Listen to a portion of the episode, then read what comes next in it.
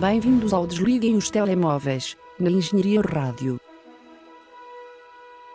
Por favor, desligue o seu telemóvel. A sessão irá começar dentro de instantes. Sejam bem-vindos a mais um episódio do Desliguem os Telemóveis, aqui na vossa Engenharia Rádio. E esta semana tenho comigo exclusivamente o José Pedro Araújo Exclusivamente. Olá. e eu sou o Marco Teixeira. E, bem, olha que surpresa, eu já estou farto de dizer isto. Esta semana foi mortíssima. Foi mortíssima, sim senhor. Ou se calhar nós é que não temos prestado muita atenção. Não, mas também. Não, não há, não vamos há lá ver. As três não foram nada especial, já lá Não. vamos. Ah, mas para a semana. mas para a semana. Mas para a semana. Contendo-me. Bem, nós já estávamos à espera disto, mais ou menos. Portanto, decidimos criar uma coisa um bocadinho diferente. Nós lançamos um, um espaço para fazer perguntas na nossa página do Instagram. Desliguem os telemóveis, desliguem.us.telemóveis, se alguém quiser eh, seguir. E recebemos algum feedback. eh, pronto, algumas perguntas decentes, outras nem tanto. Mas, Nós- mas vamos abordar todas, não? Acho Todas. que sim, pelo menos uma menção honrosa para algumas. Eh, as pessoas deram as suas opiniões controversas ou fizeram-nos perguntas sobre, sobre cinema e é para isso que nós Ou não. estamos aqui. Ou não. ou não. Ou não. É para isso que nós estamos aqui, é para responder às vossas dúvidas. Portanto, vamos lá dar início a isto. Opa, vamos lá, estou pronto. Manda uma perguntinha. Uh, primeira pergunta. Que tal o querido versão PT? Eu imagino que o querido Creed, versão o Creed, PT é? seja o, o Gabriel. Ah, o Gabriel, pois é. Nós falamos disso a semana passada. Falamos, mas Pois, eu não vi o filme. Nem eu, ninguém. Pronto. Ah, lá está, já existe. Mas até- o Creed, porque parece que disseste querido. E pronto. Não, desculpa. O Creed. O Creed. O Creed. Creed, Creed. versão Version português. Portugal. B- não. Porque o Gabriel existe e como se vê não resulta. Acho, que- acho que não há muito a dizer. Mas Nós- como é que tu podes julgar o filme se não o viste? Pelo póster. Sim. não, nós não somos um país muito de boxe. Nem de arte. Sim, nem com tradição, não, tradição em boxe e assim. Exato. Portanto não faria muito sentido. Nós devíamos é ter um filme sobre um jogador de futebol a ascender à fama.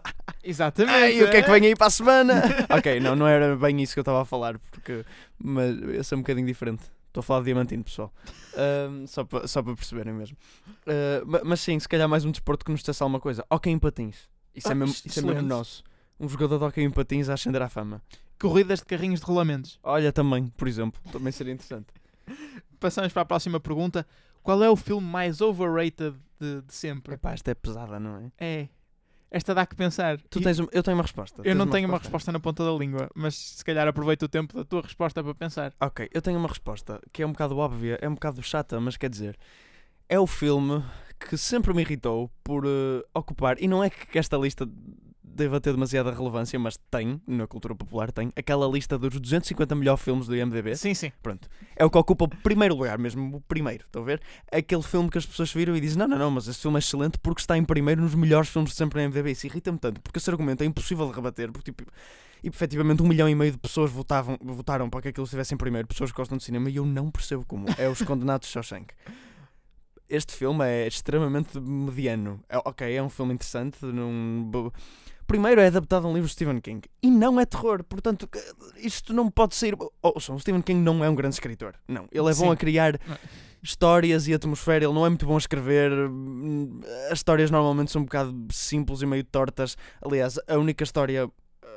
Perdão, não é a única história. É o único filme adaptado de um, filme, de um livro de Stephen King um bocadinho mais elaborado em termos de temas é o The Shining, que não tem nada a ver com o livro e o próprio Stephen King repudiou o filme. Portanto, aí logo se vê. Não vou dizer que o material dele é mau, eu gosto muito do It, mas quer dizer, aquilo é relativamente Sim, básico. É, em termos de literatura, não é nada especial. Exatamente. E o Condenado de Shawshank tira esse elemento da atmosfera que o Stephen King e de monstros que ele consegue criar e reduz tudo um bocado ao básico. E ok, temos um filme de escapar da prisão, de amizade, um bocado de lamechas, muito anos 90, claramente dated agora, está tá um bocado preso na época em que foi feito.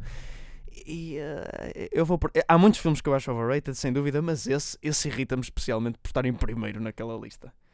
Bem, eu não sei muito bem o que dizer aqui, porque eh, em termos de filmes assim mais antigos, os que eu vi, não há nenhum que eu não tenha gostado particularmente, quer dizer, ah, sal- salvo raras exceções, mas eu também costumo adaptar os, os filmes para a época em que saíram e eu consigo ver mais ou menos o porquê de terem algum reconhecimento. Hum, ainda assim, talvez diria, indo aos últimos anos. Pois não sei. Estou Eh, mesmo, mesmo entalado aqui. opá, eu posso propor alguns, mas imagina, o Avatar. Só que o Avatar não, já, já, já tem o backlash. E eu já vi- tem Eu vi backlash. quando era relativamente novo, não é? Portanto, eu gostei daquilo. Sim, E sim. tem sempre aquele espacinho na minha memória. Ok. Mas agora, eu, não diria o Avatar porque o Avatar já, já teve Ah, Por exemplo, a filmes, filmes do Harry Potter. Olha, Se eu... bem, que, se bem que isso é mais pela fanbase do que propriamente aclamação da crítica, hum, acho os filmes normais. Pois, eu também, não... não eu, é assim, vá, eu não posso falar muito. Eu vi o primeiro e vi partes espalhadas dos outros. Portanto, eu não posso apreciar aquele 100%. Ahm, mas nunca me puxou muito. Mas, Falando, falando de filmes clássicos, por exemplo, o Doctor Strangelove, acho que é um filme um bocado overrated, especialmente Eu dentro da, da lista do que aquilo que são considerados os melhores filmes do Kubrick. Sim, ah, sim, sem dúvida. É, para- dos filmes do Kubrick que eu vi é o pior para mim. Eu neste fim de semana vi uma lista de melhores filmes do Kubrick em que o, o Doctor Strangelove aparecia à frente do Shining. Péssimo. Ah, Sim, mas, ma- mas, geralmente é considerado melhor, coisa que eu também não concordo. Olha, e se vamos a falar, também te digo, o Citizen Kane. Uh, que se o Shawshank Redemption está em primeiro nessa lista, o Citizen Kane está em primeiro em qualquer lista de qualquer crítico de qualquer jornal a dizer de melhores filmes de sempre. Sim. E eu acho, ok, para, a altura o filme pode ter tido um argumento um bocadinho mais revolucionador, revolucionante, revolucionário, Revolucionário. revolucionário. Uh, e ok, o filme é bastante antigo, é dos anos 40, uh, e para a altura, mas, ou seja, é mesmo para a altura. Eu vejo o filme agora e acho. Tá, é engraçado, é melhor que os Condenados de Shawshank, mas o que, o que me faz ser- estar mais revoltado contra os Condenados de Shawshank. Mas também acho que daí é é até melhor filme sempre, é um bocado esticão. Porque o filme não tem uma sensação assim muito épica, nem isso, não. não para, o melhor, para ser o melhor filme de sempre, ouçam pessoal, se, tivesse, se nessa listinha aí do IMDB estivesse em primeiro o Padrinho, eu não acho que o Padrinho seja o melhor filme de sempre, mas eu não me importava, porque efetivamente é um filme tão épico, tão bem representado, tão bem escrito, que eu, eu não me importava. Mas ah, está um filme tão mediano e depois temos também o Citizen. ah, são, são dois filmes que são muitas vezes considerados pelo público e pela crítica os melhores de sempre, e eu acho que fica- deixam tanto a desejar. Eu estou aqui a olhar para a lista do, do top Tem, 250 tenho as minhas classificações a ver. e que ajuda um bocado uh, uh, nessa, nessa pergunta de quais são os filmes mais overrated de sempre. Eu estou a olhar aqui para o Interstellar, por exemplo, que foi um filme que saiu há pouco tempo e que eu não gostei assim tanto quanto isso. Saiu mais ou menos mesmo- na mesma altura que o, Gra- o Gravidade, Sim. portanto não ajudou a minha uh, avaliação do Mas Interstellar. Gostaste mais da gravidade? Gostei mais de Gravidade. E Hum, não, ok. acho, acho que o Interstellar é um filme tão redutor, tão, tão simples, quer ser inteligente e não é. Sim, isso é um bocado, tens razão. Uh, tenta ser um bocado confuso e, uh, e na verdade a, moral é um bocado básica. Mas eu, eu gostei do espetáculo mais do que, do que outra coisa. Eu entreteu-me, mas eu percebo o que estás a dizer. É um bocadinho. O Nolan tenta muitas vezes confundir e tal e, e ter um- uma coisa mais rebuscada. No Inception resultou bem e no Interstellar não resulta tanto.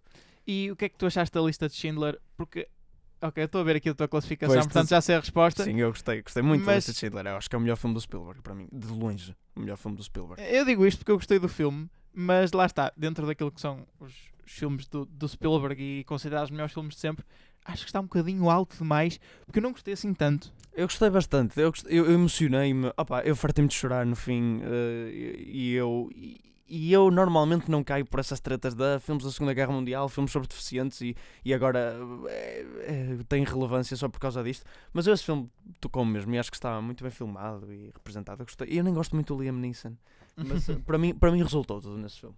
Bem, em suma temos. hum, Bem, eu digo Interstellar. Eu e digo- tu ficas eu digo Shawshank. Shawshank.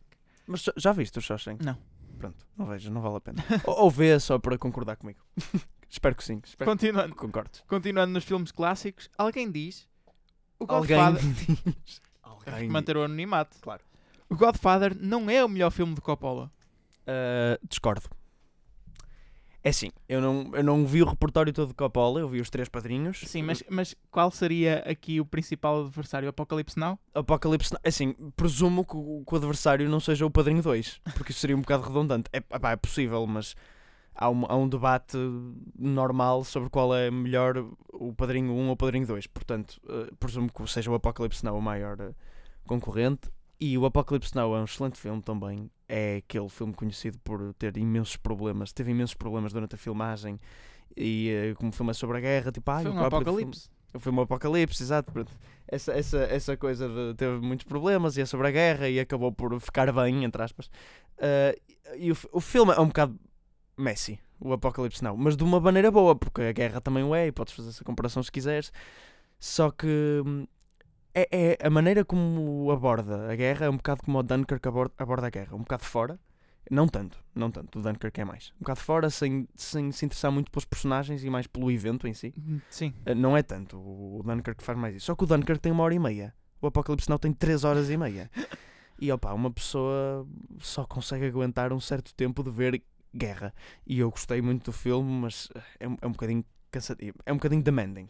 Exige um bocadinho de ti. Enquanto o Padrinho também tem três horas, só que é uma história muito mais fluida e eu consegui ver de uma ponta à E outra. muito mais interessante que o Apocalipse Now. Sim, eu acho. E, mais uma vez, O Padrinho não é um género de filmes que eu gosto muito. Eu não gosto particularmente desses filmes de máfia, de família da máfia, com as intrigas para trás e para a frente entre estes irmãos. E Sim, mas o Padrinho não é tanto um filme assim. É, é um bocadinho. é, mas, n- é, mas não é ao mesmo tempo. É, é, exato. Não é aquele filme de gangster no sentido clássico. Sim, sim, sim, não é. E, e depois está muito. É muito perfeccionista e as performances estão fantásticas.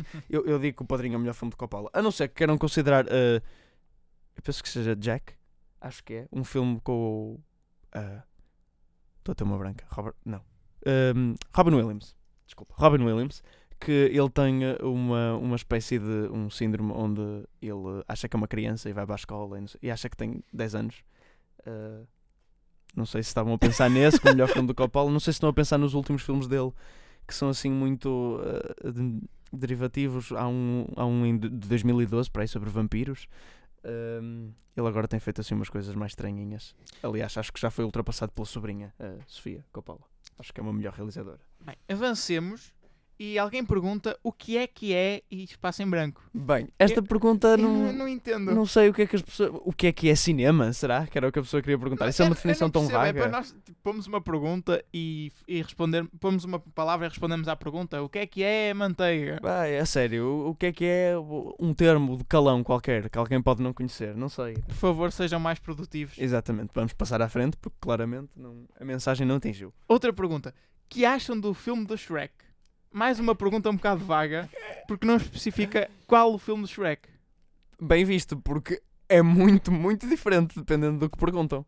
Porque se perguntarem o Shrek 1, excelente, Excelente. O Shrek clássico o terceiro. animação. Não, o Shrek o terceiro é, eu acho que o quarto é o pior.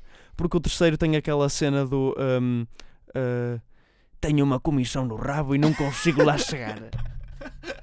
Atenção, porque o do Shrek é dos poucos filmes que eu conheço só em português, porque eu vi quando era pequenito, não é? Portanto, conheço a versão portuguesa. E hum, o terceiro é, é icónico também, da sua maneira. E sabes, olha, sabes um, um facto interessante? O Shrek 2 foi nomeado para a Palme d'Or, em Cannes. Como? Sabias? Não sei, mas foi no ano em que o Tarantino era presidente do júri. Acho muito bem. Foi um ano de coisas muito estranhas. Também houve um, um filme de anime qualquer nomeado. Exato, foi o, acho que foi o Ghost in the Shell, sabes? Sim, sim. 2. Foi também nomeado. Eu não tenho certeza, acho que foi o 2. Porque o 1 um não, é, um não é dessa altura. Bem, enfim. Continuando a falar de sequelas, eh, alguém pergunta qual é a vossa opinião sobre The Amazing Spider-Man 2? É para um estudo com um amigo. Pois, eu, Eu não- tinha, eu tinha visto. Desculpa, queres falar? Eh, queria, eu, eu- esta pergunta vem à baila porque eu conheço uma pessoa que diz que o Amazing Spider-Man 2 é o melhor filme de sempre. E pode ou não ter sido a pessoa que fez esta pergunta. Ah, ok. O melhor filme de sempre. O melhor filme de Eu sempre. pensei que ias dizer o melhor dos Spider-Man, que Não, já não, por si só era um o crime. melhor, melhor de sempre. Ouve, Eu quando li isso, eu li Spider-Man 2 só. E eu pensei, ah, ok, é o melhor dos Spider-Mans, de facto. Só que depois eu li a parte do Amazing. E eu disse, ah, não. não, não, não, não, meu filho. Assim, eu vou-te dizer, eu não gostei do Homecoming, eu não gostei nada do Homecoming, e mesmo assim consegui gostar menos do Amazing Spider-Man 2. Eh, Acho que está dito. O Amazing Spider-Man 2 é um filme horrível. Foi dos poucos filmes em que eu consegui sofrer a, a ver aquilo. E tem aquele vilão, o, O Electro, do, do Jamie Foxx, que está azul. E a própria performance da Emma Stone é horrível. É, é muito má. Mas olha, é um, é- o Jamie Foxx é um grande precursor de homens pretos aparecerem azuis. Agora para o Will Smith. para, para o Aladdin. Sim, senhor. He did it first. Também perguntam se um cachorro quente é um taco, cereais serão. Serão sopa. o quê? Serão sopa. Serão sopa, exatamente. Ah, é assim. va- vamos, vamos, vamos dissecar essa frase. Eu não concordo com a primeira premissa. Portanto, não posso concordar com a segunda. Mas isto vem daquele vídeo de YouTube Sei, sim, que senhor. classifica as comidas. Sei sim, senhora, mas eu não considero um, um cachorro quente um taco por causa disso. E eu vou-te explicar porquê. Porque um taco E eu percebo que, como ele tem as duas faces laterais e a face do fundo preenchidas com pão, não é? Sim. Tem que ser um taco. Mas eu não o concordo. taco tem uma forma particular em V. E Também, além em disso, U, em é, U, um, é em U, tipo uma, uma bolacha, um cereal Exatamente. grande, um é, é estaladiço. gigante. É estaladiço. E o cachorro quente não. Exato. Nós caímos o pão. Muito. Portanto, eu não concordo. De um ponto de vista geométrico só, acho que também não faz sentido. Muito menos de um ponto de vista eh, físico, material, do, Sim, sim. Do que está a fazer o taco. Mas se, um, se cereais são sopa, talvez. Sim, essa sou capaz de concordar mais. Quer dizer, eh, ok, temos a sopa geral, eh, uma sopa de nabiça, e temos lá a nabiça a boiar. Porta- é, portanto, temos um líquido e a nabiça a boiar lá em cima. Porque é que leite e os cereais a boiar lá em cima também não podem ser uma sopa. Se canja o é, Sim. e não é? Quando falamos de vegetais é sopa, de certeza. Então, quando falamos de carne é sopa. Ai, também e cereais são plantas processadas, portanto. Exato. Até é mais próximo do que canja, é mais próximo do que sopa de peixe. Portanto, eu diria que cereais é mais sopa do que canja. Próxima pergunta, ou melhor, esta é mais uma afirmação. O Jake Gill, o Jake Gill, ai que eu não consigo dizer o nome. Jalen Hall. Gyllenhaal é feio demais para ser ator. Ahm, bem, eu tenho que confessar que eu tenho uma man crush e, e, eh, devo dizer que se me oferecessem uma experiência homossexual, eh, eu escolheria o Jake Gyllenhaal. Para... Eu ando a bater no microfone imenso, desculpe, desculpem ouvintes. Eh, se me oferecessem uma experiência homossexual, seria com o Jake Gyllenhaal. Portanto, eu não posso deixar de discordar veementemente com, com esta. com essa afirmação. Ok. Ele é muito jeitoso. Eh, eu discordo. Tu já o viste sem camisola, Marco? Zé, menos. O que é que acham do live action do Scooby-Doo? Eu gosto muito. Ai. Eu Já- já, tive, eu já tive o prazer de ver um filme do live Viste- action do Scooby-Doo. Viste inteiro de uma ponta à outra? Eh, acho que não, apanhei a meio na Hollywood ou qualquer coisa. Ah, é que eu já vi partes, mas eu nunca vi aquilo. Era todo. um filme qualquer sobre uma fábrica de fantasmas ou assim uma coisa. Interessante. E tenho a dizer que são horríveis. É, claro, não, não há volta a dar. Mas eh, a pessoa em questão que mandou esta pergunta é muito fã de Scooby-Doo e gosta muito de, de toda a animação, mas eu a da animação percebo, ok? É um clássico, eu não acho muita piada ao Scooby-Doo, mas percebo. Mas também é um fã dos filmes live action. Eh, e dos atores, tal, são boas performances. Epá. Se, a partir do momento onde uma coisa não se classifica como cinema, nós não podemos comentá-la. Por falar nisso, alguém diz Sharknado, só, sem pergunta, sem. Não, mas isso. Sim, exato, só manda, Sharknado. Palavra-chave. Peguem nisto e falem. Ah, portanto, definitivamente a única razão porque a sci-fi é conhecida no mundo. Portanto, eles têm que. A sci-fi é o canal, Sim. não o género. Ahm, E não o canal português, porque o canal português é conhecido por passar Game of Thrones. agora já não, não é? Agora vai ser Pois. HBO, presumo eu. Não sei se eles vão continuar a passar ou não. Por, por acaso, por acaso não sei. Também não vejo Game of Thrones, portanto. Ahm, ok, Sharknado. Existem seis, descobri hoje. Eu pensei que eram só cinco. Existe Sharknado, Sharknado 2, the second one, Sharknado 3, Oh Hell No, Sharknado The Fourth Awakens, Sharknado 5, Global Swarming e The Last Sharknado, It's About Time. Se algo me diz que não vai ser o Last. Que ainda vai haver mais. Mas eh, eu penso que o melhor título seja o do 3. Oh, hell no! Não, desculpa. Porra! The Fourth, The Fourth Awakens é muito bom. The Fourth Awakens também é bom, é verdade. Ainda por cima porque o póster dele é um, um póster deles é um bocado a, a parodiar o do Force Awakens. Ahm, sim, pessoal, estou, estou a segurar no microfone neste momento. Mas vamos lá, vamos em frente. Continuando. Everybody Knows abriu o Festival de Cannes e foi sem dúvida uma boa escolha. Acho que sim. Eu acho que não. Eu acho que não. Eu detestei o raio do filme e, e tenho-te a dizer, eu já falei disto aqui. Ai, sério, Zé, o filme é terrível. Eu não sei como é que alguém pode gostar daquilo. Eu, não, eu não sei como é que alguém pode. Ok, não, não, não de diria detestar tanto. tanto. o filme como eu Exa- detestei. Sim, porque, porque eu também eu não estou nem bem a ver aquele a adorar aquele filme, é um bocado mediano, mas. Mas. O filme é, é tão mau, é tão estruturalmente mau. Tem é um filme de mistério que não te dá justificações para acontecer o que aconteceu. Eu sinto- Um filme que tem sequências de meia hora de um casamento que não. Não é como o casamento no padrinho. Não. É um casamento que não afeta a história de todo. o casamento. Eu não quero ver pessoal a dançar num filme. Só porque sim, eu já detesto casamentos na vida real. Eu não tenho que ver um casamento num filme. Eu sinto que eu sinto que a pessoa que mandou esta pergunta sabia um bocadinho do que do ponto fraco do Marco. Peço desculpa por este tantrum. Uh, temos uma pergunta um bocadinho mais elaborada também. É verdade, sim senhora. Uh, Vamos fazer aqui um, um compasso de espera enquanto o Zé liga o telemóvel. Portanto, é assim, é o seguinte, eh, esta pessoa em questão manda-me um testamento, uma composição mesmo, mas gostei porque eh, recebemos coisas assim, recebemos outras é só Sharknado. E diz o seguinte, Ou outras a dizer o que é que é. sim, ainda não percebi, há pessoas que não têm mesmo respeito. Que sobre, não é? É suposto nós, é que nós queremos eh, contemplar a opinião de toda a É que, gente, ainda mas não cima, sabemos. Esta frase gramaticalmente está um bocado mal, porque, é o que, porque diz o que é que é. Devia dizer o que é, Exato. é? Pronto. Enfim. Então, eh, esta pessoa que se calhar não sabe o que é que é, não sei, não sabe o que é que era para perguntar. Uh, manda-me o seguinte: uh, os melhores filmes são os piores, entre aspas.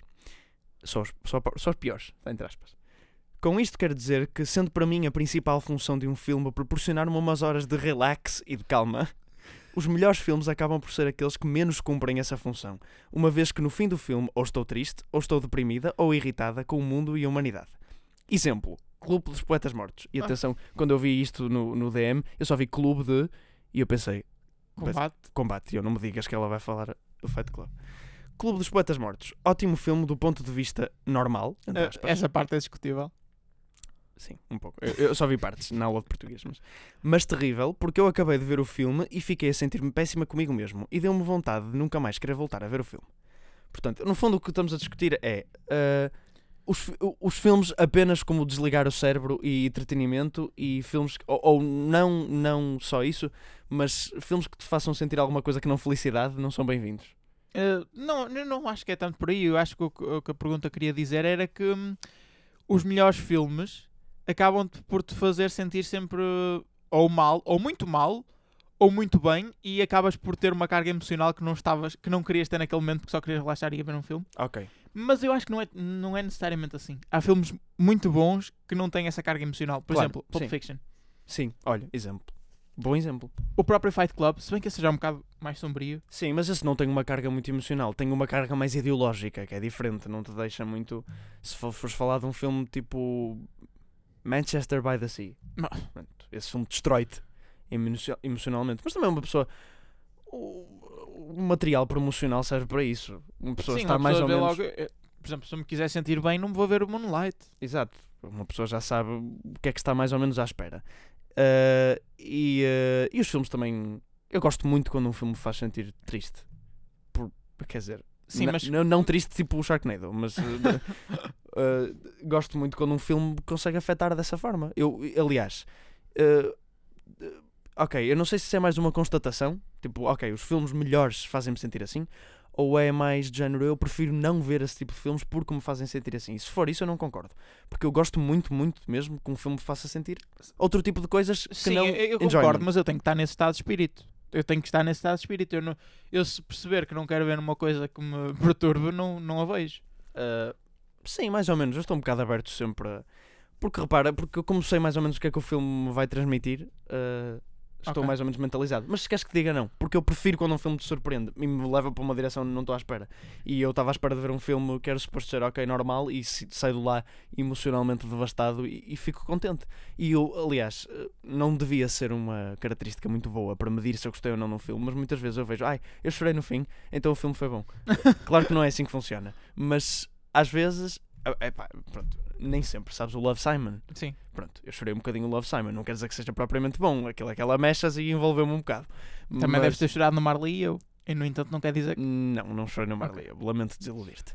Mas, eh, portanto, eh, vai um bocadinho por aí. Eu lembro quando era. Desculpa. Diz, diz, diz. Eu lembro quando era pequenino, eu chorava sempre, sempre no À Procura de Nemo. Ah, no Quando, ele, Nemo? quando a rapariga o atirava pela, pela sanita abaixo. E eu tinha imenso medo da rapariga. da dos aparelhos? Sim, sim. Essa parte não é nada emocional. É, Eu só, é só chorar de medo mesmo. Exato. de, ânsia. Será que me vai deitar para o sanita abaixo? Uh, bem, não sei se queres elaborar aqui uma listinha de filmes que são bons e que não têm uma carga emocional assim tão grande. Ah pá, mas agora puseste bem o Pulp Fiction. Eu diria, no fundo, a maioria dos filmes de Tarantino são, são isso. Sim. Ele nunca, nunca vai muito por algo emocional. Eu nunca chorei num filme de Tarantino, nem nunca senti tentado a. Nem nunca me senti muito destroçado Que- ou o- deprimido. O um, Kill Bill, volume 2. Ah, é um bocadinho emocional. Sim, no fim é emocional. Mas, não é, mas é um emocional sempre com o Tarantino por trás. Mas Não- alguém que se emociona a ver o Clube dos Poetas Mortos, se calhar também se vai emocionar a ver o, o Kill Bill Volume 2. Não, eu acharia ao contrário, porque o Clube dos Poetas Mortos ah, apela muito à emoção de uma maneira muito óbvia e o Kill Bill não faz tanto isso. Não, ok. Ah, Eh, mas eu diria, olha, deixa-me pensar. O Fight Club também é um bom exemplo. É um excelente filme e não, não é assim muito emocional. Silêncio dos Inocentes, por exemplo. sim, também. Ah, Na, na verdade, a maioria dos filmes de terror, não é? Quer dizer, mais ou menos. O, o Hereditary não é nada assim. Quer dizer, não é que apela à emoção. Não, é- não apela à emoção do género, ai, eu chorei no filme. É quase à- ao nojo e à raiva.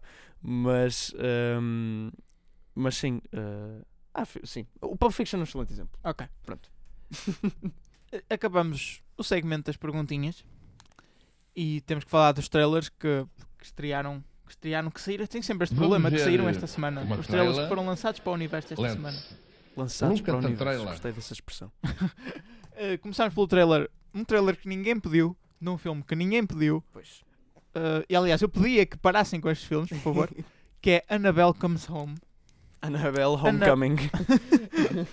Mais um filme da Annabelle. E eu tenho que te dizer que pelo trailer, este pareceu-me, eu não sei se está para comparar, mas um bocadinho melhor que os outros filmes da Pareceu, Annabelle. Não pareceu. que eu tenha visto nenhum. Eu vi o segundo e não, não foi péssimo. É assim, eu devo dizer que não foi péssimo porque depois de comparar com o Donan dentro daquele franchise, qualquer filme é uma masterpiece. Eu até eu tenho uma relação um bocadinho de amor-ódio com este franchise porque é muito, muito pouco original mesmo. Mas o The Conjuring, o primeiro e especialmente o segundo, estão muito bem feitos. E o segundo Annabelle está ok. E o da Nana é péssimo. Uh, portanto, é, estes filmes são mesmo, mesmo 100% execução. Porque o conceito é o menos original que podes ter. Sim, é só assustar. assustar, é um exorcismo e. Ok. Efetivamente, o, o Conjuring 1 e muito mais o 2, que eu também vi no cinema, e foi o primeiro filme de terror que eu vi no cinema, portanto pode ter ajudado, uh, assustou-me bastante. Portanto, eu dou-lhe mérito por causa disso. É, é quase um bocado como ao chorar. Ai, chorei no fim do filme, ok, assustou no fim do filme. Porque, porquê? Porque este filme não tem muito mais um, propósitos em ser Sim, sim, sem ser assustar. Uh, agora, este Home tinha umas imagens engraçadas no trailer, um uso engraçado de cor, até achei, mas tinha outras também muito más uh, e um bocado ridículas. Eu sempre que vejo a boneca parto um bocado a rir. É, eu também. é um bocado estúpido. Opa, é que, eu- repara, o Chucky é um ícone dos brinquedos assassinos, só que o Chucky é assumidamente meio cómico e esta não, e calha um bocado mal. Uh, o realizador não é o Mike Flanagan, que é o do Annabelle Origins of Evil, ou Origins, ou lá como é que é o anterior. Não é o Flanagan, o que eu acho uma pena, porque o Mike Flanagan é o melhor realizador de terror uh, a realizar terror nesta altura. É, em vez disso, o Gary Dauberman, que eu desconheço quem seja, não sei. Escreveu o Danan e o It. Mau, si- mau sinal e médio sinal. Um, e eh, pronto, o que eu acho muito estranho é eles lançarem um terceiro filme da Annabelle antes de lançarem o terceiro filme do Conjuring, porque o Conjuring começa a sair primeiro. O Annabelle é uma coisa que deriva do Conjuring. E o Annabelle já vai para o terceiro e o Conjuring ainda vai no segundo. Acho Mas fazer um filme do Conjuring, se correr mal, toda a gente cai em cima daquilo. Se um filme da Annabelle correr mal, já toda a gente está à espera. Boa perspectiva. Por acaso foi bem visto agora. Eles com Annabelle têm sempre um safety net. Continuando na senda dos filmes de terror, temos o trailer de Scary Stories to Tell in the Dark, um filme que, hum, assim como nós previmos aqui, é muito semelhante àquilo que se passou com o It. Sim, pareceu-me. Talvez um pegar- bocadinho, um bocadinho mais dark. Talvez não, não sei. O 8 era um bocado já. O 8 era bastante. Pegar numa história de terror e transformá-la num filme com não tanto terror, mas mais aquele ambiente de, de mistério à volta. Sim, e teen drama também, que este também parece ter bastante. Uh, só que este parece. Eu não sei se este.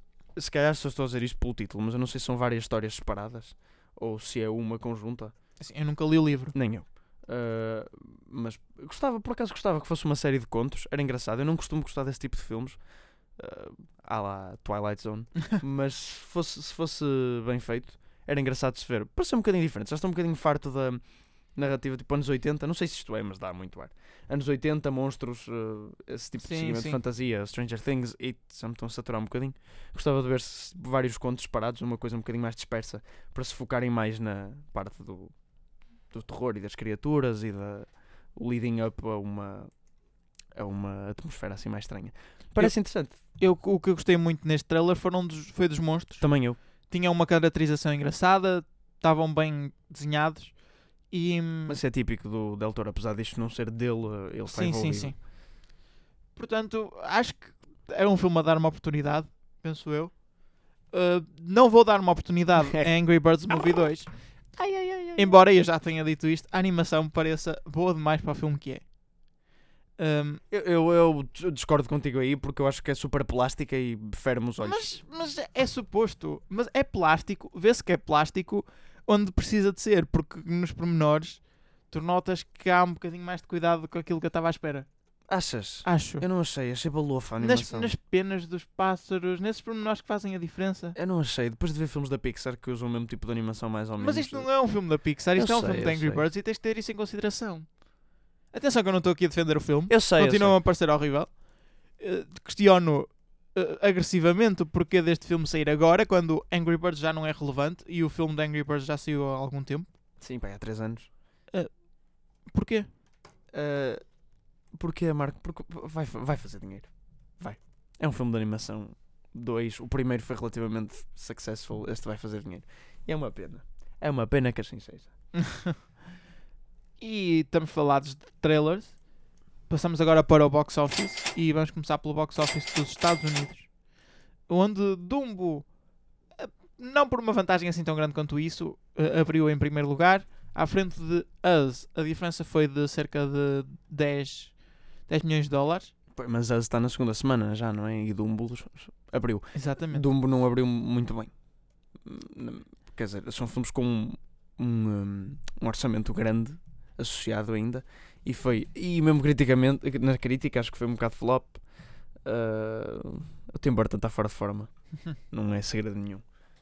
Bem, eu tenho alguma dificuldade em perceber o que se passou com Captain Marvel, que está agora na, na, na sua quarta semana e no terceiro lugar, porque, embora esteja em terceiro lugar na quarta semana, o que não é muito bom em termos de filmes da Marvel, Sim. eh, especialmente tendo, tendo em conta a concorrência que teve, eh, já leva um total de 353 milhões de dólares. E se fores ver ao mundo inteiro, já fez praticamente mil milhões de dólares. Mil milhões. Eu, eu, eu, Está a dar-lhe. eu não estava à espera Nem eu. que tivesse um sucesso assim tão grande. Eu estava à espera que fosse um bocado boicotado. Mas. Até porque é um filme um bocado pouco relevante no, no, no, coisa, no cômputo da Marvel em geral. Mas, olha, pelos vistos não. Mas vai fazer mais dinheiro que, sei lá, o Ragnarok, acho eu. Que era um filme que se eu os visse aos dois em primeiro lugar, dizia, ah, não, o Ragnarok vai fazer mais dinheiro, é o terceiro da saga, é bom. O, o Us, que está em segundo lugar, já aqui o disse, teve um orçamento de 20 milhões de dólares. É engraçado e- porque da maneira como está aí posto no site parece que foi 20 dólares o, o orçamento. Mas já fez 128 milhões. Só nos Estados Unidos. Só nos Estados Unidos. Sim, o, o- se, se bem que este filme também é mais para os Estados Unidos, o público é mais dos Estados Unidos. Hum, o Jordan Peele sabe fazer sucessos comerciais. O filme teve um bom marketing também. Acho que ajudou. Five Feet Apart está em quarto lugar. E Unplanned abriu na quinta posição. Ai, Já vamos falar deste filme um bocadinho mais à frente. portanto, eu vou-te deixar soltar as rédeas eh, Mais à frente? Mais à frente. tá bem, tá bem. Hum, acho que não há mais nada a destacar. The Beach Bum estreou em décimo lugar. Que é, pronto, é um filme um bocadinho mais secundário. É, tem o Zac Efron e o Matthew McConaughey. Eu já falei, eu por acaso estou curioso por ver esse filme. E E não é- sei se queres é destacar mais alguma coisa. Está Eh, tudo mais ou menos na mesma. A Green Book ainda continua aqui na vigésima posição. Eu tinha-me esquecido que Green Book tinha ganho o Oscar de melhor filme. Acabaste de agora me lembrar lembraste. outra vez. Quanto ao box office em Portugal, eh, isto já não nos acontecia há algum tempo, mas eh, não há dados. Pois, nós passamos umas semaninhas aí sem dados, mas já foi há algum tempo. Sim, já foi há algum, já foi há algum tempo, já foi há uns para em meses. dezembro. Ah, e nunca mais voltou a acontecer. Nós ficamos muito contentes. E esta semana aconteceu outra vez. Se calhar porque nós estamos a gravar e é segunda de manhã, mas ah, segunda de manhã já não é fim de semana. Trabalhem, pessoal. Eh, isto passa-se um bocadinho por todo o mundo, portanto, nós tivemos que inovar um bocadinho. Então, fomos ver o box office da África de Este, que inclui Quénia, Somália, Tanzânia e Uganda. Esta coleção de quatro países excêntricos. Mas atenção, porque como é óbvio, não há dados também do fim de semana, então tivemos que analisar o box office de dezembro, de 11 a 13 de dezembro de 2009. Uma semana muito inter... uma semana marcante na história do cinema. Então vamos ver o que é que a África de Este via em 2019 de- no dia 11 a 13 de dezembro. Vamos lá. Em primeiro está Ninja Assassin. que eu quero frisar que estreia em seis cinemas, está aberto em seis cinemas nesse fim de semana. Em quatro países Em quatro diferentes. países, exatamente. Dá Eh, quase, qu- quase menos do que um, um país por cinema. Um cinema por país. Desculpa. Em segundo está The Twilight Saga New Moon. New Moon é o segundo, não é? Lua Nova. Eu acho que sim. Excelente questão. Sabes que eu já os vi a todos. Avançando, Ai. em terceiro está aquele que é considerado por muitos o melhor filme de sempre, 2012. eu gostei dessa introdução. 2012. Isto dá mesmo um- uma, uma caracterização interessante da época. E a gente ainda se queixa por ter o Bohemian Rhapsody lá em cima. sim, sim. Mas aqui tínhamos Ninja Assassin em primeiro, Twilight Saga em segundo e 2012 em terceiro. Isto, e em dezembro, que, que é um mês relativamente. t- tem bons filmes a estrear, não é janeiro, não é fevereiro. Mas bem que cá janeiro e fevereiro E- é uma história diferente. África deste. Pois, ok. Também, também é, uma, é um fator. E hum, vocês podem pensar assim, ah, e tal, tantos filmes maus, é porque não havia filmes bons nesta altura. Não, Inglourious Bastards está em nono. É verdade. E em último está Cláudio o The da Chance of. Meatballs, que pode não ser um grande, grande filme, mas é melhor que 2012, Twilight Saga New Moon e, e Ninja Assassin.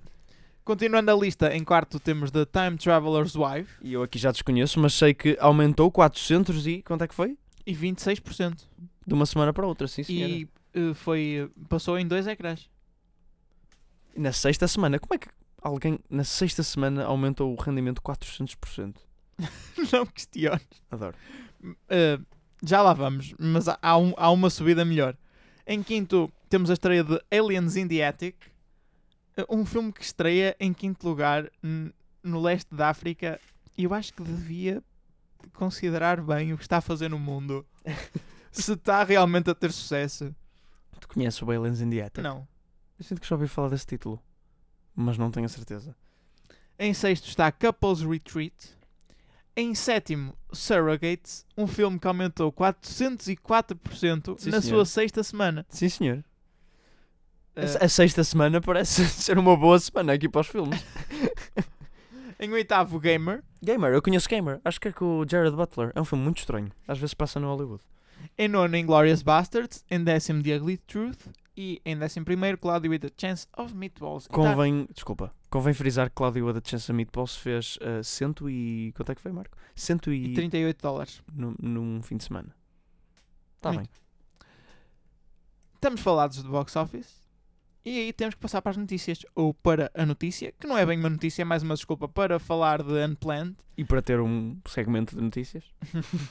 um filme que estreou este fim de semana nos Estados Unidos. E hum, a notícia é que a conta do Twitter do filme foi eh, suspensa por um breve período de tempo. Mas o Twitter já disse que não teve nada a ver com a atividade da conta, mas sim com atividades de contas paralelas que pode ter influenciado o modo como eles. Pá, Também pode ter influência. É, o Twitter também é um bocadinho hum, orientado politicamente. Portanto, o facto de terem retirado a conta, não sei se. Bem, mas Zé, explica um bocadinho o que é o Unplanned. Eu não sei ao certo que é o Unplanned. Ok, vou-te dizer. Eu nem tenho a certeza se é um documentário ou não. Mas se não é, é semi. Uh, sei que os mesmos criadores do God's Not Dead e do God's Not Dead 2, que quem não conhece é um filme, esse sim, é ficção, sobre um. Eu penso que é um professor universitário que diz que. hum, que diz que. O, o Deus não existe, não é? E há uma aluna que faz tudo para provar uh, que Deus existe e tem há uma prova de fé qualquer. Opá, whatever, é propaganda cristã. não há mais nada a dizer. Um, e agora eles vêm com este filme que eu. No IMDB é descrito como drama, não é? É. Portanto, eu presumo que não seja um documentário, mas é uma história real. É sobre uma história real, pelo menos. Uh, sobre uma clínica de abortos e seguindo, ou pelo menos pegando nos, no espírito das outras produções, eu presumo que seja contra. Uh, bastante contra. Aliás, eu já vi um crítico a dizer que eles tratam os, os médicos na- nesta clínica de abortos uh, pior que os médicos que faziam experiências com os judeus na Segunda Guerra Mundial. Portanto, dá para ver um bocadinho o tema. Porém, se fores ao IMDB, ela tem 6.6 em 10, Sim. que é uma pontuação respeitável, muito respeitável, uh, que eu acho que vem do facto de, pronto, serem pessoas mais, uh, com ideologias assim um bocadinho mais de direita, a verem isto. Um, muita direita. Uh, e pronto. O que é que eu tenho a dizer? Isto fazer 6 milhões no box office é um bocado estranho. Porque além de ser um filme Sim, muito mas é no box office dos Estados Unidos. Uh, eu sei, eu sei, mas ah, eu sei, mas 6 milhões, Marco. Além do o filme é muito pequeno, é muito pequenino. tem pequeno orçamento, não teve muita divulgação. Portanto, é mesmo só por uma questão de ideologias que as pessoas vão ver e dizem, ei, concordo, o aborto é errado. Pronto, ok. Mas repara, quantos estados é cá no centro dos Estados Unidos? Pois, exato, é isso. Uh, e uh, eles lucram bastante. Mas irrita-me este filme, este filme que, a, a julgar, eu não vi o filme, nem vi o trailer, nem nada, mas a julgar por quali- qualidade cinematográfica deve ser péssimo. Pelo menos o God's Not Dead é. Uh, e um, portanto, so- isso por si só irrita-me porque este filme está a fazer dinheiro puramente porque dizem somos contra o aborto. E alguém diz, concordo. Uh, e pronto, e não vale pelo, pelo mérito. Desculpa interromper e só para acabar uh, a menção ao Unplanned. Isto vai-me lembrar, eu não lembro do nome, mas daquele filme do Nicolas Cage em que as pessoas desapareciam. Left Behind, Exatamente. que tu tiveste prazer de ver, não foi? Vi, vi. E- Pronto, não quero falar disso. Mais experiência. O que é que estaria na próxima semana? Uh, coisas que não interessam, como Pet Cemetery ou Shazam, mas, ou cai na Real Corgi. Mas o mais importante é, sem dúvida, e finalmente vai acontecer, dia 4 de Abril, a estreia de Diamantino. Eu estou tão entusiasmado porque eu já ando a antecipar este filme há um ano, desde que ele saiu em Cannes em 2018 e nunca mais saía em Portugal, que é o país de origem, finalmente. E agora que saiu, nós não vamos poder ir à estreia, mas... Mas, mas iremos ver. Exato. Mais tarde ou ver. mais cedo iremos ver. Ahm, mas estou muito entusiasmado. Eu ainda não vi bem, bem os trailers, vi parte de Eu vi um trailer. Pronto, e vi um bocado a passar na televisão e, e eu disse, e aquilo pareceu-me fantástico, eu disse, eu tenho que ver o trailer, mas depois pensei, não, não, não, não, vamos guardar para o filme.